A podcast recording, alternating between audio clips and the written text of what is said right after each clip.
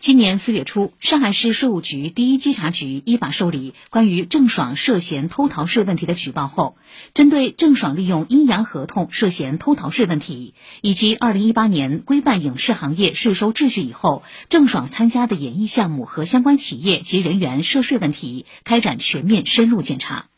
经查，郑爽二零一九年主演电视剧《倩女幽魂》，与制片人约定片酬一点六亿元，实际取得一点五六亿元，没有依法如实纳税申报，偷税四千三百零二点七万元，其他少缴税款一千六百一十七点七八万元。同时查明，郑爽另有其他演艺收入三千五百零七万元，偷税二百二十四点二六万元，其他少缴税款一千零三十四点二九万元。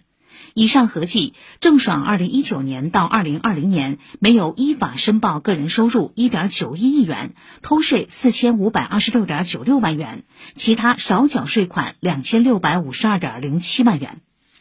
上海市税务局第一稽查局依法对郑爽追缴税款、加收滞纳金，并处罚款共计二点九九亿元。郑爽在税务部门送达行政处理处罚决定书时，没有提出异议，表示不复议、不起诉，并已在规定期限内缴清全部税款和滞纳金。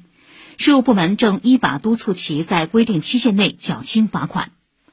税务部门同时检查发现，本案举报人之一张恒作为郑爽《倩女幽魂》项目的经纪人，涉嫌策划了1.6亿元约定片酬的拆分合同、设立掩护公司等事宜，并直接操作合同具体执行、催款收款等活动，帮助郑爽偷逃税款。